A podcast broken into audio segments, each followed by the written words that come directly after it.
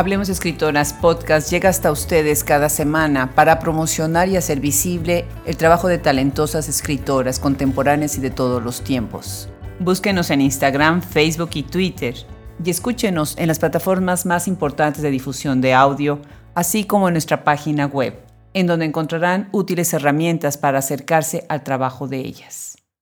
Hoy tenemos el gusto de acercarnos a la obra de Berta Balestra. Yo soy Adriana Pacheco.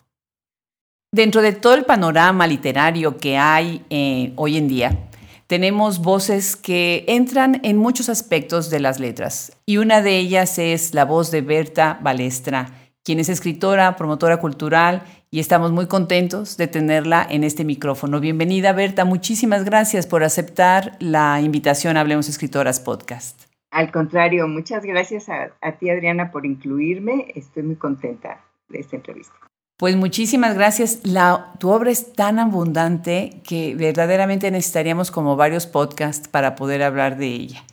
Pero pues me gustaría hoy enfocarme en alguno de tus trabajos. Platícanos, ¿en dónde nos estás escuchando ahora? aquí en, en la casa de ustedes, en Metepec, Estado de México. Ahí es en donde vives. Aquí vivo, sí. En 85 me vine a vivir para acá. Qué bien, qué bien. ¿Y en dónde te formaste, Berta?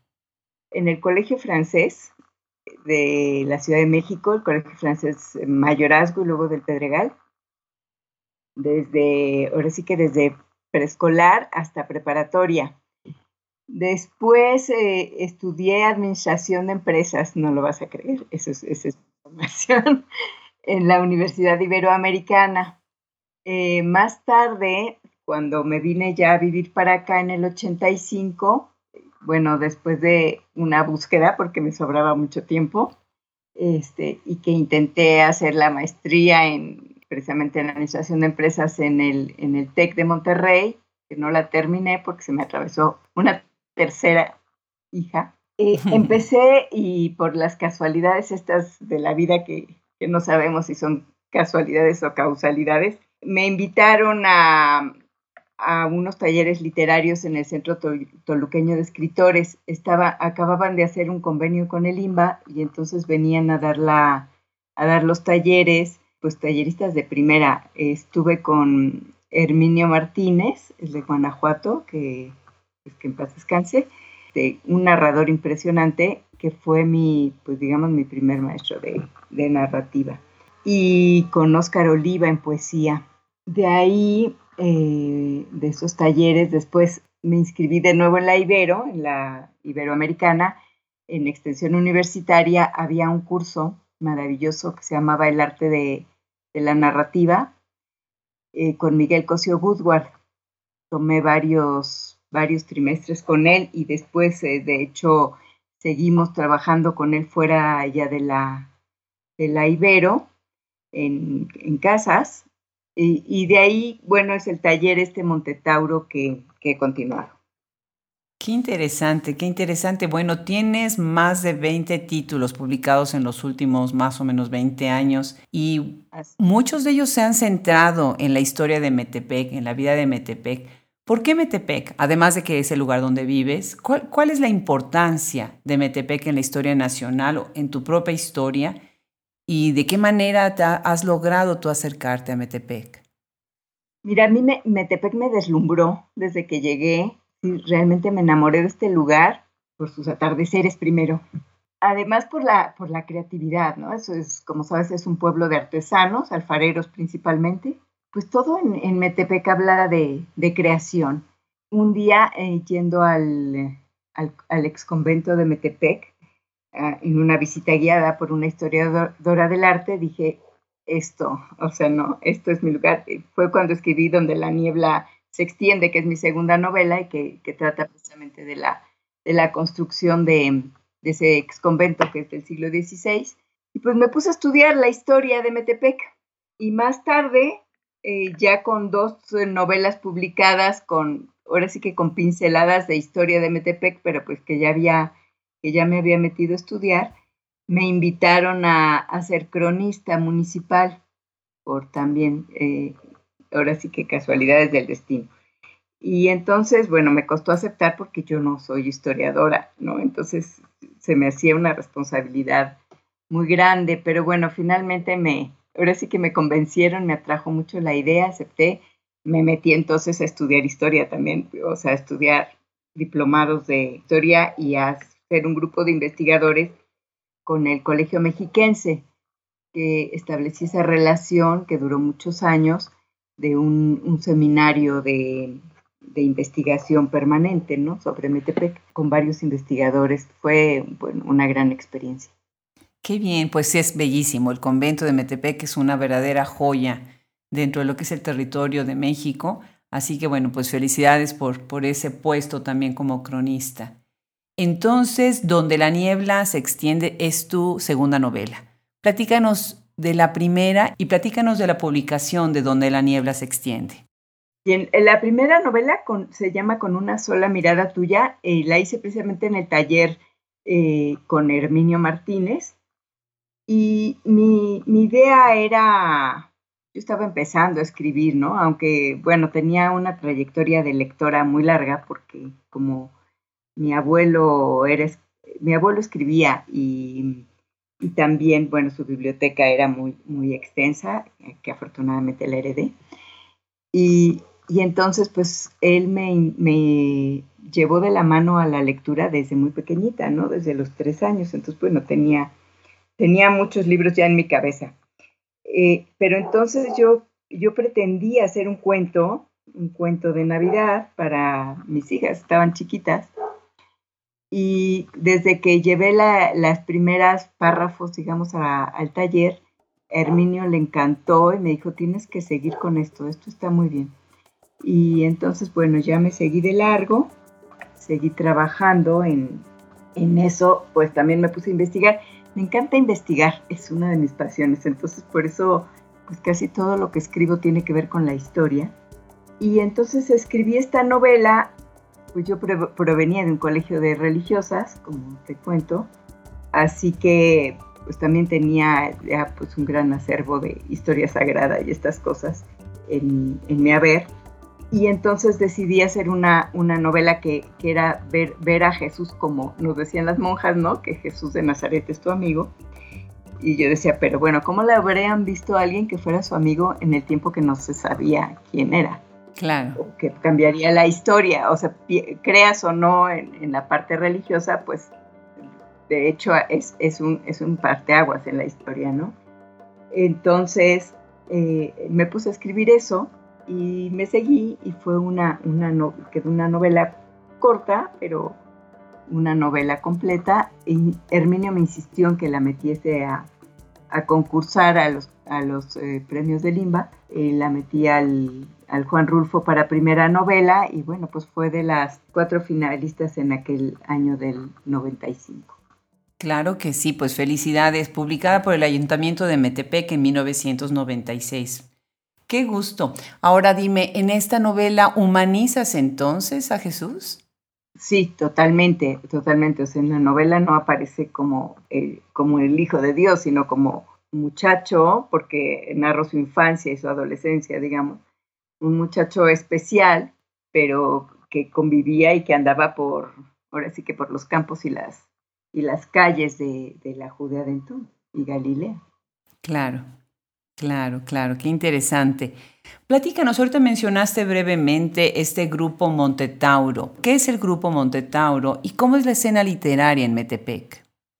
Y en el grupo Montetauro no es aquí en Metepec, es en la Ciudad de México. Yo viajo pues cada 15 días a reunirme con ellos. Se desprende precisamente de este taller de Miguel Cosío Woodward con algunas de las compañeras que, iniciamos ahí en, en la Ibero, Beatriz Rivas, Adrián Abdó, Rebeca Orozco quisimos seguir trabajando porque nos gustaba mucho, ¿no? Como nos ayudamos, digamos, a corregir y a enderezar los textos.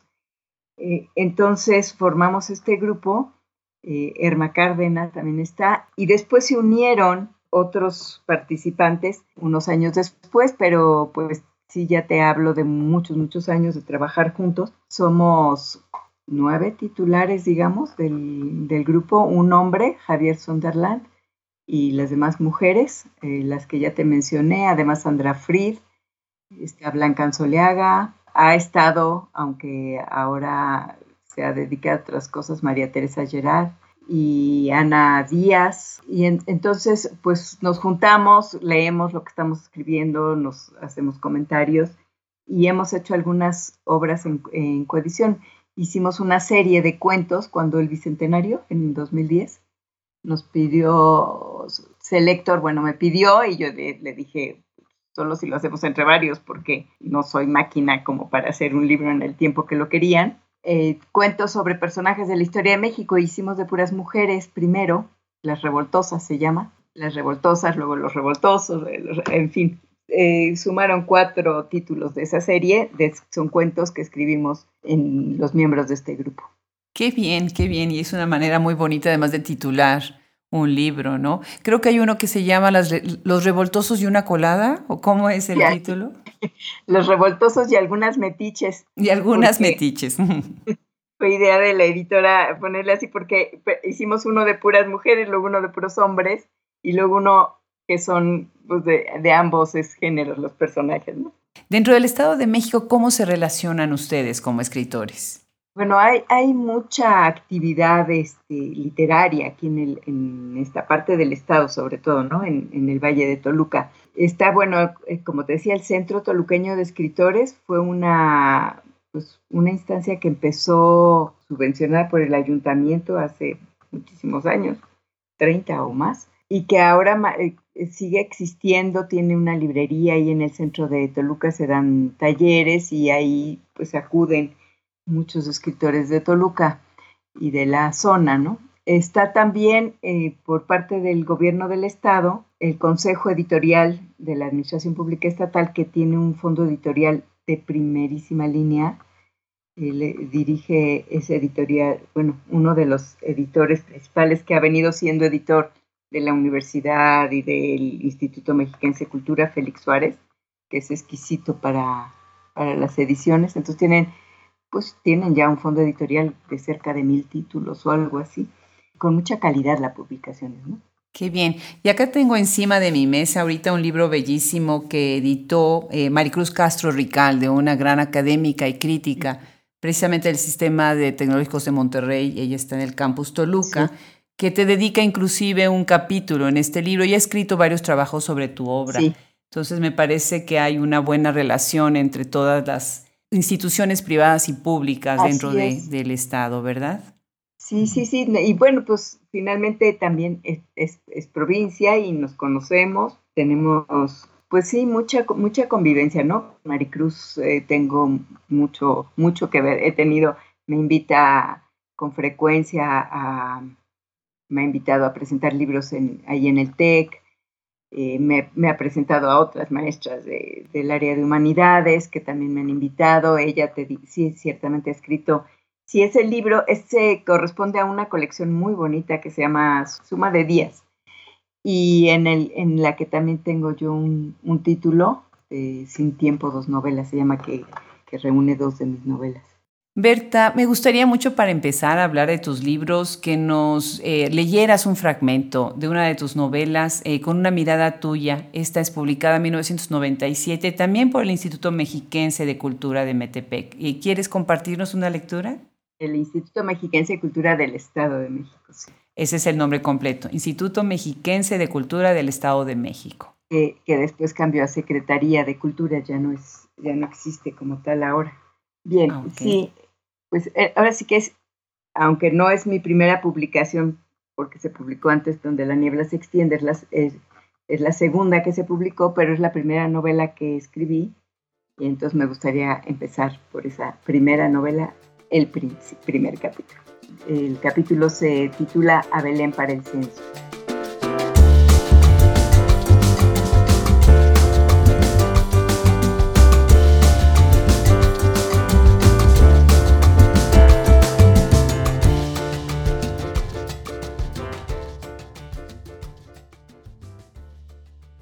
Mi nombre es Ruth. Soy una madre de familia judía con una vida rutinaria y llena de tareas. Mi jornada diaria comienza al amanecer. Tengo que hacerme cargo de traer el agua, preparar la comida, arreglar a los niños, en fin, lo que hace cualquier madre de mi clase. Mi historia no se ha diferenciado mucho de la de otras hebreas, excepto por haber conocido al hombre más maravilloso de todos los tiempos. Así empieza esta novela y así empieza, pues digamos, mi incursión en, la novelística. Exacto, esa es tu inauguración. Y después tenemos ya varios libros que han tenido varias reimpresiones, lo cual te felicito. Eso habla, bueno, pues precisamente de la popularidad de tu literatura y del interés de la gente que ha tenido en ella. Uno de estos libros es Por eso vivo penando. Esa está publicada en el 2000 y ya lleva cinco reimpresiones, la última precisamente en el 2017.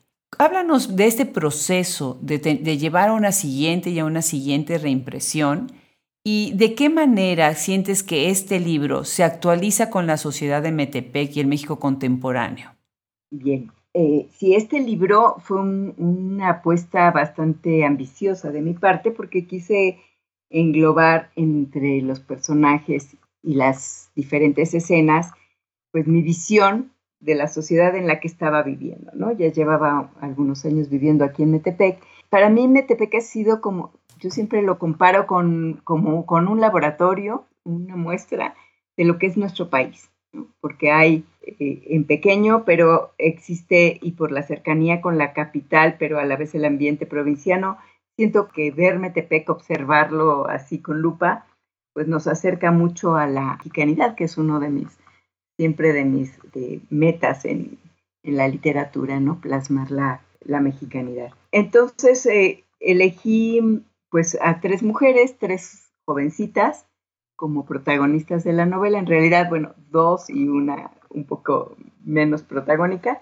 que nos dijeran a dónde, a dónde van las mujeres, ¿no? De, de dónde venimos, cómo estamos y a dónde vamos. Y entonces a través de la, de la vida y la cotidianidad de estas chicas voy eh, armando este, caleidoscopio ¿no? de la sociedad y que incluye el, el hilo conductor, es la, la, danza, la danza folclórica que le llaman, porque estas eh, muchachas eh, asisten a la Casa de Cultura, a los talleres de danza y van a tener presentaciones y eso. Y entonces con ese hilo conductor voy armando, pero intervienen en la novela eh, voces de fantasmas que los vivos no, no, los, no los ven, pero ellos sí ven lo que está pasando y comentan. Y entonces esto es para subrayar todos los problemas que venimos arrastrando en la sociedad. El machismo, el, el racismo, el clasismo, eh, la corrupción, etcétera, ¿no? Está construida la novela en líneas convergentes, ¿no? Por un lado, los vivos van avanzando en el tiempo progresivamente hacia adelante y las voces de los fantasmas van entrando en retrospectiva a partir de la Revolución Mexicana y hacia atrás, hacia el tiempo prehispánico. Entonces van entrando y van, y van digamos, intersectándose con los momentos de las situaciones eh, contemporáneas. Muy interesante, muy creativo este juego entre los, en el hilo narrativo, ¿no? Que es inverso y que maneja, claro, de manera paralela, ¿no? No se percibe, o sea, si, si no, a lo mejor eh, para, para especialistas, eh, los especialistas lo encuentran, el lector común no se da cuenta de, de toda esta arquitectura, digamos, pero va, va leyendo pues escenas que le pueden sonar muy familiares. Y entonces, bueno, las, chicas también tienen su simbolismo. Una es, digamos, la, la, mujer práctica que se adapta y, que le saca raja a la vida, digamos. Y la otra niña es, es una, pues una chica idealista, soñadora, eh, que, que, pues siempre tiene esta ilusión de, del amor y esas cosas.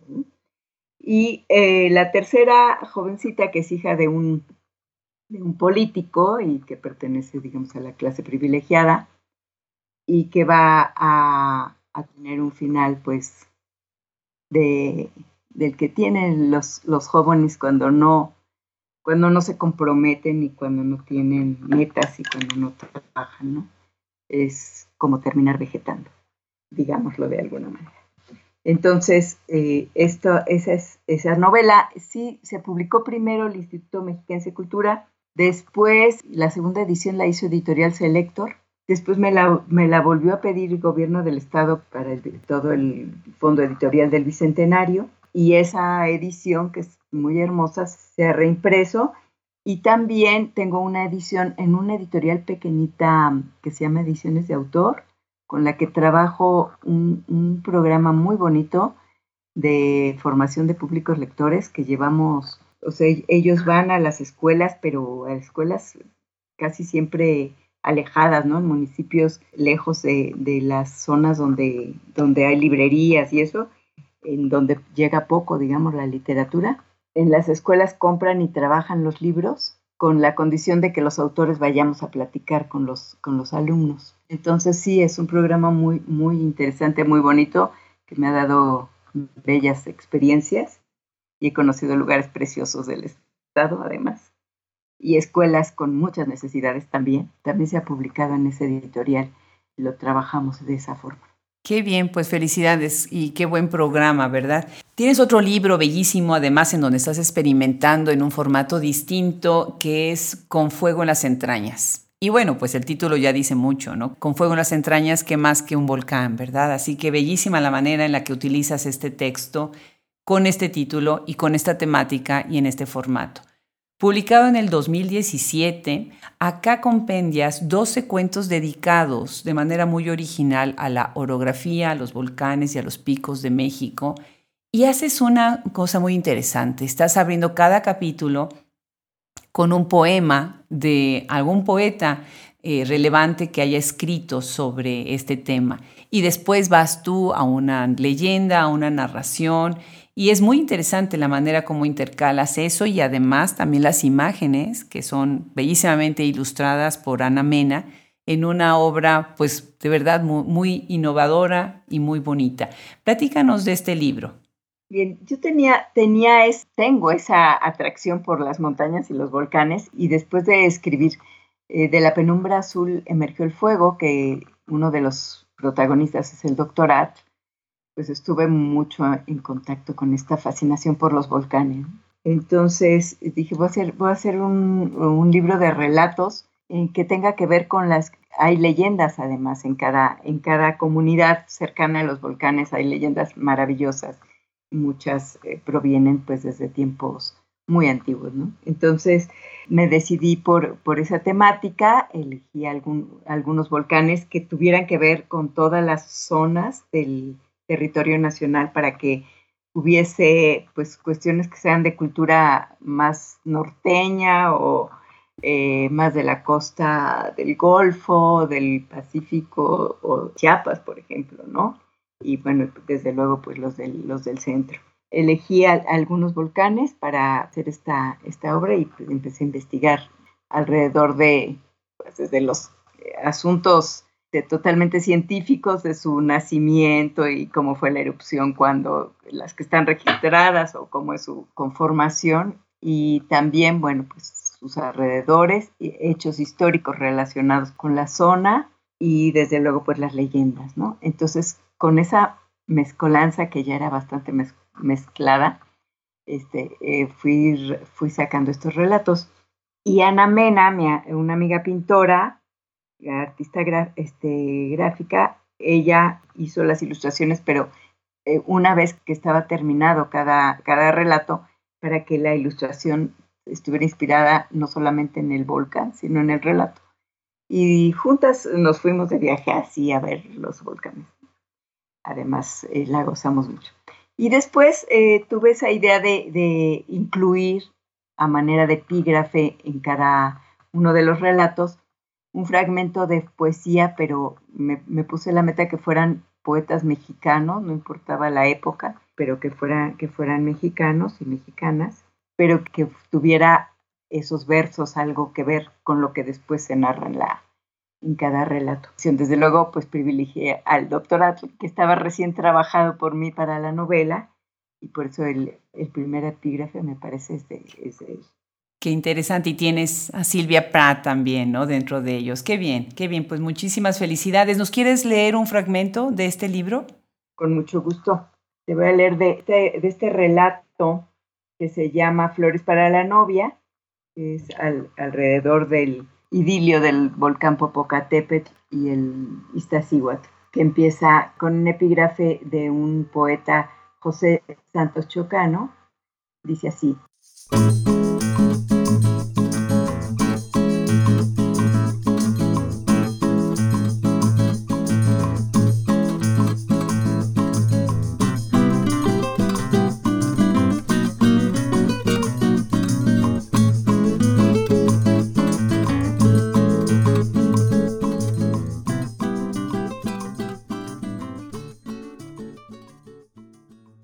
En paz, Iztaccíhuatl.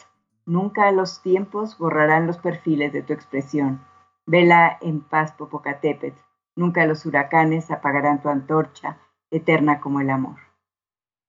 Y, y mi relato empieza. El alboroto de los ensontles, antes de guarecerse en sus nidos, ocultaba la despedida de los amantes. Volveré victorioso y tu padre deberá cumplir su palabra. Serás mi esposa y nadie podrá separarnos le decía él. Tengo miedo, confesó ella. Creo que la agitación de estos días en las aguas del lago constituye un mal presagio. Algo trama mi padre. Solo se está dando tiempo para poner nuevas trabas a nuestra unión. Quiere utilizarme para alguna alianza provechosa. No lo dudo, pero jamás permitiré que te entreguen a otro, declaró el guerrero. Y sobre las aguas agitadas, no debes preocuparte se habrá abierto un nuevo manantial en el fondo.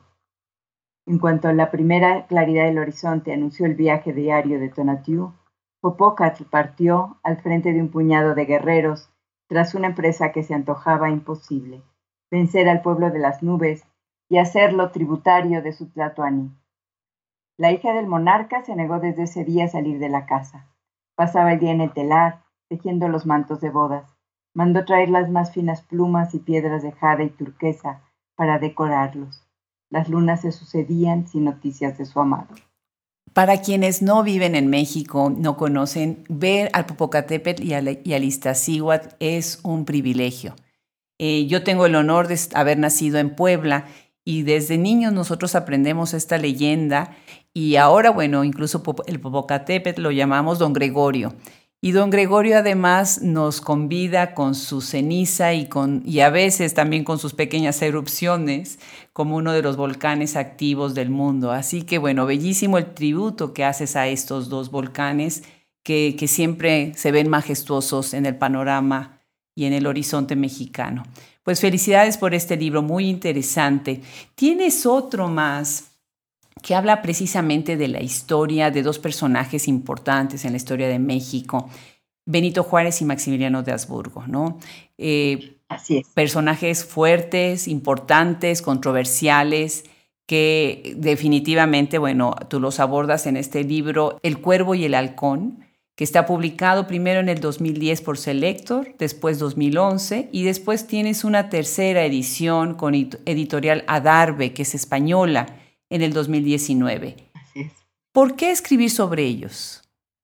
Bueno, me, encantaba a mí desde, desde niña que me llevaban al castillo de Chapultepec, la, la, historia ¿no? y las fotografías de Carlota y Maximiliano, que son unos personajes, pues como además eran bellos ambos, ¿no? Jóvenes y bellos, son atractivos. Tenía siempre esa curiosidad. ¿no? sobre la vida de, de, esos, de esos personajes y como en, en el programa además de, de las escuelas te lo dicen de pasadita, y, vino de, Europa eh, en un archiduque austriaco y lo hicieron emperador y duró tres años y lo fusiló Benito Juárez y se acabó, ¿no? Entonces, a mí que siempre digo, pero ¿por qué, no? Porque si uno es escritora es curiosa y metiche. Entonces, bueno, eh, había estado siempre con esa curiosidad y leyendo lo que podía al respecto. Y después, justo en el, en el 2006, cuando este país este, se notó eso que, es, que venimos arrastrando desde siempre, pero que es esas dos visiones de, del México, la de los conservadores y la de los liberales, que ahora nos llamamos de otras maneras, pero es lo mismo, se confrontaba fuertemente, ¿no? Porque cuando yo era niña y jovencita, la política era un tema como de mal gusto, ¿no? Entonces, eh, no se hablaba mucho y mis padres nunca iban a votar ni nada no, era una familia politizada la mía, ni mi entorno. De pronto, en el 2006, las discusiones acres, ¿no? Que si, este, por quién iban a votar y hasta de discusiones fuertes y pleitos en la, en la mesa, Entonces, eh, como que yo pensé es el momento de, de traer, eh, de traer a, la, a, la, a mi obra, ¿no? Este, esta, este choque de visiones. Y, y, entonces me puse ya a investigar más y bueno, en, el, en las lecturas, en la búsqueda, me fui enamorando de Benito Juárez también. Entonces fui intercalando las dos biografías en el, en el libro y pues para ver cómo de, de, mundos, viniendo de mundos tan distintos, ahora sí que eh, se habían enfrentado. La voz narrativa se me ocurrió ponerla que fuera el poder, pero en femenino, que una especie de, el, poder seduce, ¿no? Entonces por eso me parece que es como como femenina. Y entonces pues quedó esta, esta novela que ha gustado mucho, de estas dos biografías contrastadas, ¿no? Recreadas y, y, y, analizadas, digamos, desde la lucha por el poder. Pues qué bien. Este, este libro dialoga además con otros libros tuyos que tienes de historia, en donde, bueno, se ve tu fascinación por la investigación de la historia no nada más de México, sino de otros países, ¿no? Y has entrado también en la historia de Italia. Y me intriga saber más por qué Italia. Eh, me gustan muchísimo los dos libros que vienen, que vamos a seguir comentando ahorita, publicados con Textofilia. Uno de ellos es Volver a Roma y el otro, ¿Acaso el Destino? ¿De qué manera tú entras en la investigación de Italia con otros personajes históricos y cuáles son estos personajes que te, que te han enganchado tanto en tu obra en los últimos años? Bueno, yo tengo ascendencia italiana por parte de mi padre de hecho mi apellido es italiano. Mis, mis abuelos, mi, mi, abuelo era, era italiano, mi abuela mexicana, pero después se, se, sentía más italiana que su propio marido. Y entonces, bueno, siempre, siempre había un elogio de la Italia, ¿no? En, en, en, mi, en mi, formación.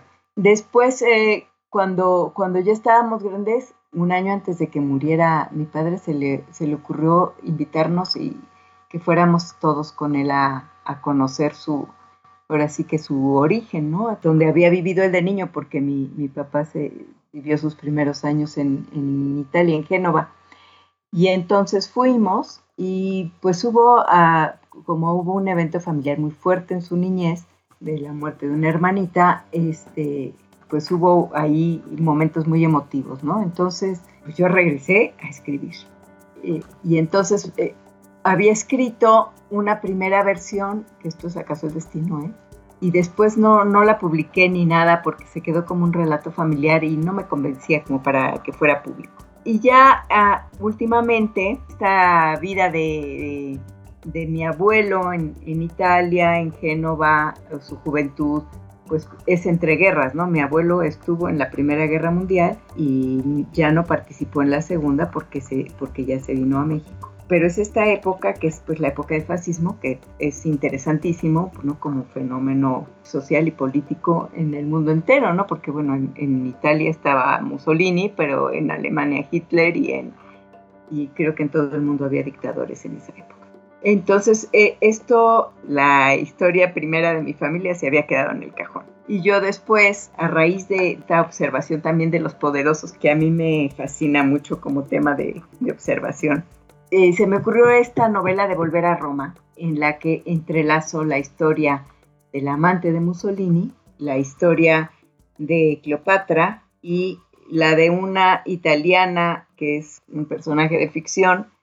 con un político eh, latinoamericano que es personaje de ficción, por mucho que se parezca a algunos que conocemos. Y entonces eh, voy mezclando estas tres historias de, pues, de las mujeres cercanas al, poderoso, ¿no? Había narrado en, la de Juárez y Maximiliano desde la voz del poder, pero ahora desde el punto de vista de, de estas mujeres que se acercan a los poderosos y, están con ellos.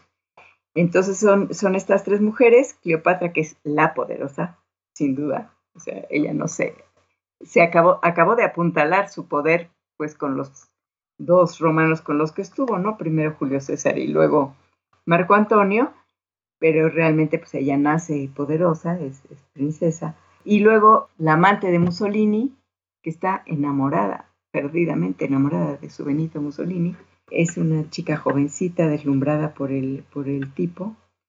Y eh, la, tercera, la, historia contemporánea, pues, que es la puritita ambición y conveniencia. Interesante cómo escribes sobre la relación entre Cleopatra y su padre y la fascinación que tenían uno por el otro, ¿no? Cleopatra no le tiene, es la única persona que no le tiene miedo al padre, inclusive en sus arranques cuando está alcoholizado, ¿no? Y al contrario, se convierte como un poquito en su aliada, ¿no? Una relación muy interesante en donde el poder es lo que también vincula la relación afectiva entre los dos, ¿no? Sí, sí. Sí, es, el, poder es ahí el afrodisíaco y el tema, ¿no? De, de las este, relaciones entre todos los personajes. Cuando estaba en las presentaciones y todo el, el asunto con esta, cuando esta novela era novedad, todo el mundo me preguntaba, ¿y por qué Mussolini? ¿no? ¿Y por qué Mussolini? Y entonces decidí contar por qué Mussolini. Porque bueno, yo tengo antecedentes de la historia que yo me sé desde niña, es sucedía en la época de Mussolini, aunque no tenga que ver directamente con él. Entonces fue cuando ya eh, hice esta nueva versión de, la historia de, de mis abuelos, ya mucho más novelada, que es acaso el destino. Interesante. Pues déjame hacer un comentario sobre acaso el destino, eh, precisamente sobre la estrategia que tú utilizas y la decisión que tomas en no seguir ciertos criterios, eh, ciertos recursos literarios y de puntuación. El libro no tiene guiones en los diálogos y los diálogos están armados realmente en una eh, conexión entre la voz del narrador omnisciente seguida en el mismo párrafo, sin punto y aparte, con lo que se está hablando entre los personajes. Entonces, me gustaría un, comentario sobre acaso el destino y una breve lectura ya acercándonos al final de esta conversación. Sí, con mucho gusto. Bien, eh, voy a hacerte un, un, comentario precisamente sobre esto, de los parlamentos adentro de los párrafos sin guiones. Esto yo lo empecé a trabajar desde que escribí de la penumbra azul emergió el fuego. Yo la escribí en esa forma y fue una manera para hacer más entendible lo que estaba narrando y sin que se me acartonaran los diálogos. Yo la había escrito así y la editorial me la, no, desde El Cuervo y el Halcón, la editorial me, lo cambió. Ya sabes que uno dispone y la editorial llega.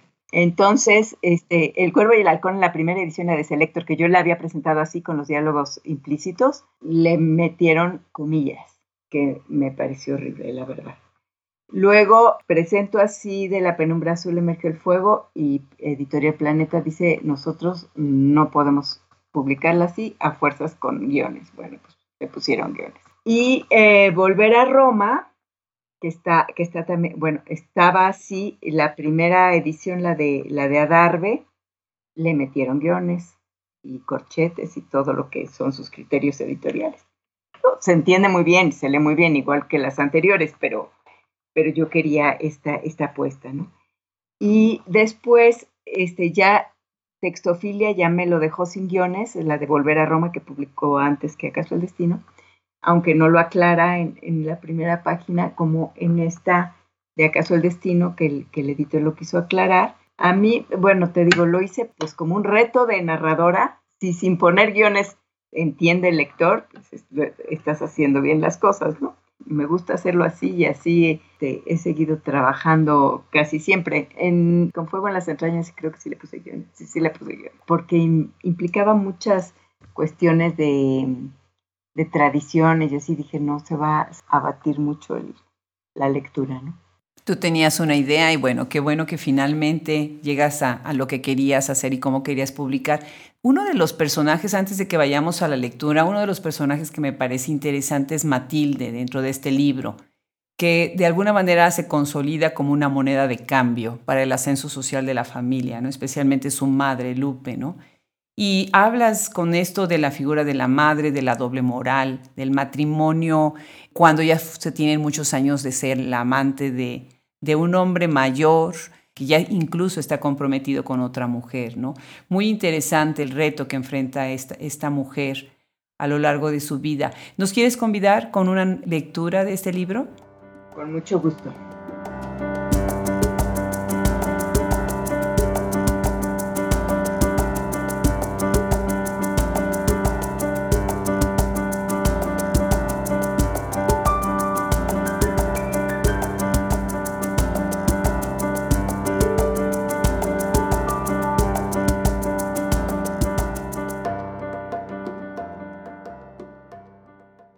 Génova, 1930, Una nueva vida.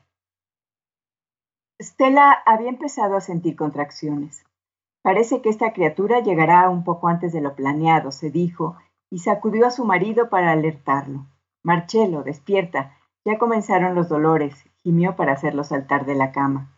No le contó que había aparecido en sus sueños esa mujer, la tejedora del hilo dorado, que anunciaba una nueva vida.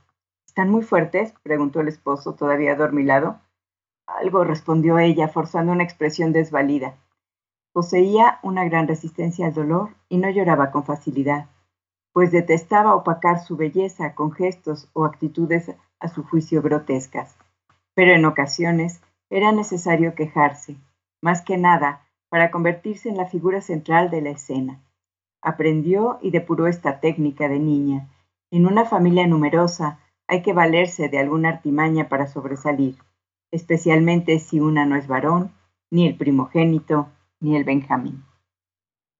Acá se ve eh, una de las muchas facetas que tú pones en tus personajes femeninos, ¿no? Y como lo ha dicho Maricruz Castro, Ricalde, ese es también uno de tus énfasis, ¿no? Las mujeres, darle voz a las mujeres y distintos tipos de mujeres. Bueno, pues regresando a tu voz, Berta, y ya para cerrar la conversación, platícanos sobre tu blog. Tú tienes un blog muy interesante en donde hablas de literatura y de otros temas relevantes de la vida contemporánea.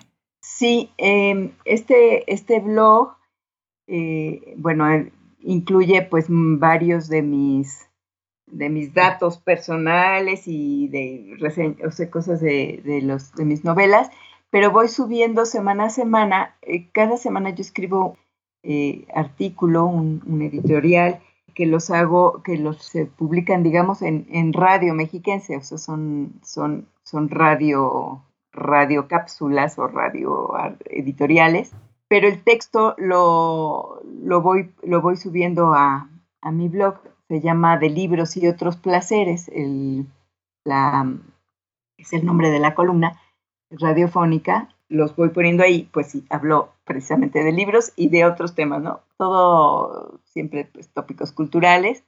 A veces hablo de alguna bailarina o de Rodolfo Valentino o de algún hecho histórico o de algún lugar. Por ejemplo, ahorita con la con la este confinamiento, pues sobre la Bastilla y sobre la Torre de Londres y quiero poner algunas otras prisiones famosas así para que no nos sintamos tan tan tristes, siempre había alguien que le iba peor. Pues de eso va el blog y entonces pues cada semana se, le va sumando algún texto.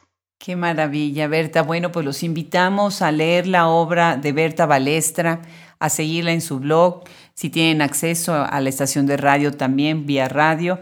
Y ha sido un verdadero gusto, Berta, conversar contigo. Muchísimas gracias por acercarte a este micrófono y felicidades por tu trabajo y por tu trayectoria. Muchas gracias, Adriana. Pues un gustazo, de verdad.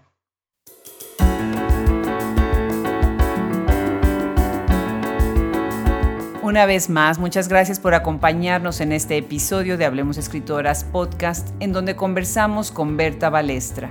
Los esperamos la próxima semana con una interesante conversación con Pedro Medina, quien desde Miami nos habla de la interesante revista Suburbano y la editorial Suburbano Ediciones. Tendremos también a la escritora chilena Claudia Apablaza. Se despide de ustedes el equipo Hablemos Escritoras Podcast, Fernando Macías Jiménez en la edición, Andrea Macías Jiménez, Social Media, Wilfredo Burgos Matos, Alejandra Márquez, Liliana Valenzuela y Juliana Zambrano, colaboradores. Yo soy Adriana Pacheco.